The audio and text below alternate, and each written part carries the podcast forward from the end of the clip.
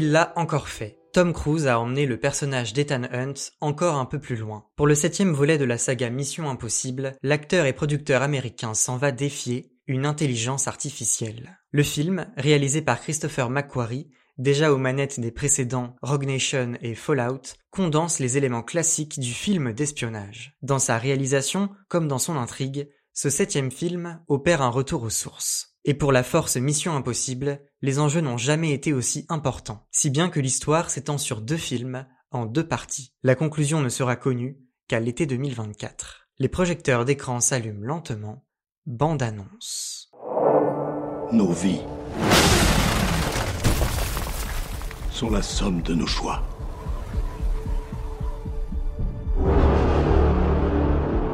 Et nous ne pouvons échapper au passé. Ethan, cette mission risque de vous coûter très cher.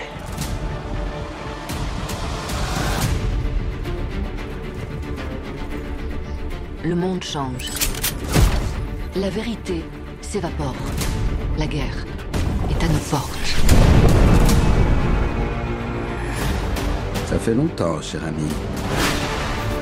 Vous n'avez aucune idée de la puissance que je représente. Qui connaît votre histoire. Qui en connaît la fin.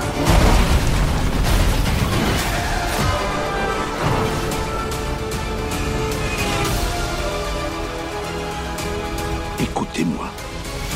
Le monde entier sera contre vous. Son destin est écrit.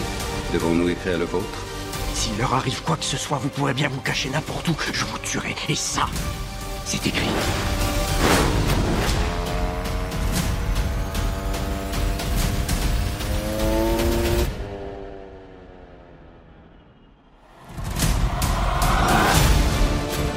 Ethan, quel est ton objectif?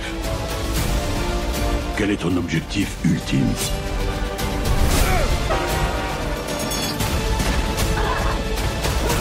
Vos vies compteront toujours plus à mes yeux que la mienne.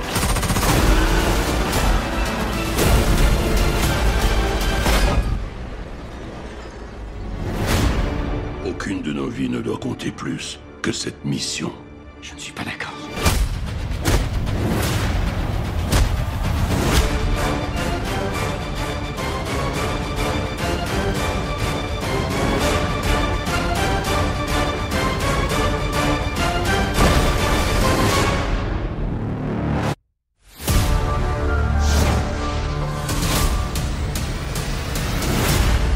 Mission Impossible Dead Reckoning partie 1 est un cru de haute volée qui s'inscrit pleinement dans l'ADN de la saga. Action, tension, émotion, humour, espionnage, les ingrédients de la recette magique sont réunis. Qui dit Mission Impossible dit action. Ce septième volet est moins gourmand que ses camarades sur ce point et accorde plus de place à l'histoire. Moins de scènes d'action, mais de la qualité. Elles produisent leur effet grâce à un travail rigoureux des équipes du film. Acteurs, cascadeurs, techniciens des effets spéciaux, chacun a contribué à ce que Mission Impossible 7 offre du grand spectacle. Et à bien des égards, le film est époustouflant. Au fait, de quoi ça parle? À la suite d'une mésaventure à l'intérieur d'un sous-marin russe, une intelligence artificielle se libère de son carcan. Prénommée l'entité, elle est capable d'infiltrer les services de renseignement mondiaux. Pour accéder au code source qui la contrôle, il faut mettre la main sur deux clés en or qui, assemblées l'une à l'autre, n'en forment qu'une. Quiconque possède cette clé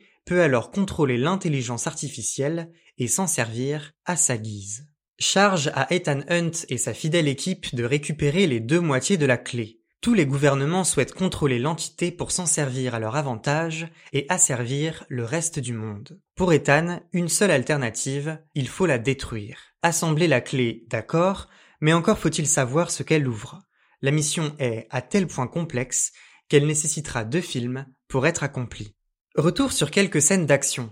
Sur la trace de la clé, Ethan se retrouve à Rome. Il recherche Grace, une voleuse professionnelle incarnée par l'actrice Hayley Atwell, qui est en possession d'une moitié de la clé. S'ensuit une course-poursuite effrénée dans la capitale italienne. Au volant d'une BMW comme d'une Fiat 500, les cascades sont garanties. Si la scène est drôlement bien faite, elle m'a semblé un peu longue. La relation naissante, qui se transforme vite en alchimie entre Ethan et Grace, rend ce moment encore plus divertissant. Le climax final est, il faut le dire, assez grandiose. Le tout se passe dans un train qui ne finit pas dans un très bon état. Savoir que le train a été construit de A à Z par les équipes du film rend la scène encore plus impressionnante. Et y a-t-il besoin de rappeler que Tom Cruise réalise la plupart de ses cascades lui-même? Malgré une action amoindrie, le film ne manque pas de moments de tension, toujours valorisés par une musique originale épique, quoique légèrement en deçà des précédentes. Ces scènes contribuent à maintenir intacte l'attention du public car elles interpellent. À ce titre, les minutes passées par les personnages à l'aéroport d'Abu Dhabi ne sont pas pleines d'action, mais tiennent plus du suspense et de la surprise. Même si les 2h45 du film filent à toute vitesse, car il est bien rythmé, quelques longueurs se font ressentir par moments. Certaines scènes auraient pu être raccourcies et d'autres auraient carrément pu être supprimées. Le script de Mission Impossible a le mérite de mettre sur pied une vraie histoire qui se tient bien. Ce qui est très bon, c'est que l'intrigue renoue avec les racines de la saga en accordant une place de choix à l'espionnage. L'action passe au second plan derrière un récit. Les enjeux prennent le temps d'être posés, mais restent pour autant empreints de mystère et de questions. On ne sait finalement pas grand-chose sur cette entité. Mais la quête de la clé et l'implication de nombreux personnages insufflent à ce septième film une ambiance de thriller moins présente dans les volets 4, 5 et 6. Le ton glisse même de temps en temps vers un second degré assumé. Le monde risque d'entrer en guerre à cause de cette intelligence artificielle,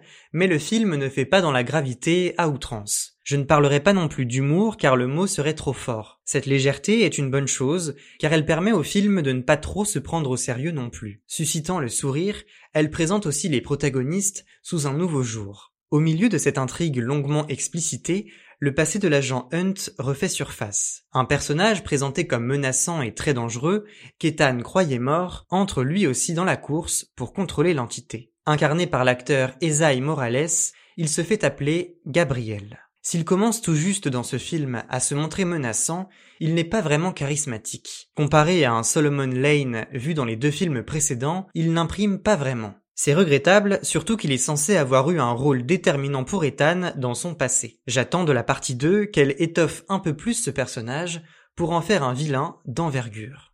Le point de génie du film, c'est bien son histoire. L'agence Mission Impossible se retrouve à affronter un ennemi inédit qui semble indomptable et insaisissable. Le numérique et ses dangers sont au cœur du long métrage. Difficile de ne pas y voir un écho aux questions que pose le développement de l'intelligence artificielle aujourd'hui. Ce septième volet de la saga est celui qui s'inscrit le plus dans l'actualité. Et oui, en 2023, le monde actuel, c'est aussi celui dans lequel la machine peut échapper à son créateur et se libérer. C'est justement le propos du film. À ce titre, on note que les humains s'empressent d'avoir recours aux vieilles méthodes, comme dans cette scène où des centaines d'archivistes font des copies des données numériques à la machine à écrire. La puissance de la technologie aurait pu toutefois être davantage montrée à l'écran. La falsification des visages à l'aéroport d'Abu Dhabi est la scène la plus impressionnante sur ce point, mais j'ai quand même eu la sensation de rester sur ma faim. Donner mieux à voir la gravité de la menace, c'est aussi une de mes attentes pour la deuxième partie.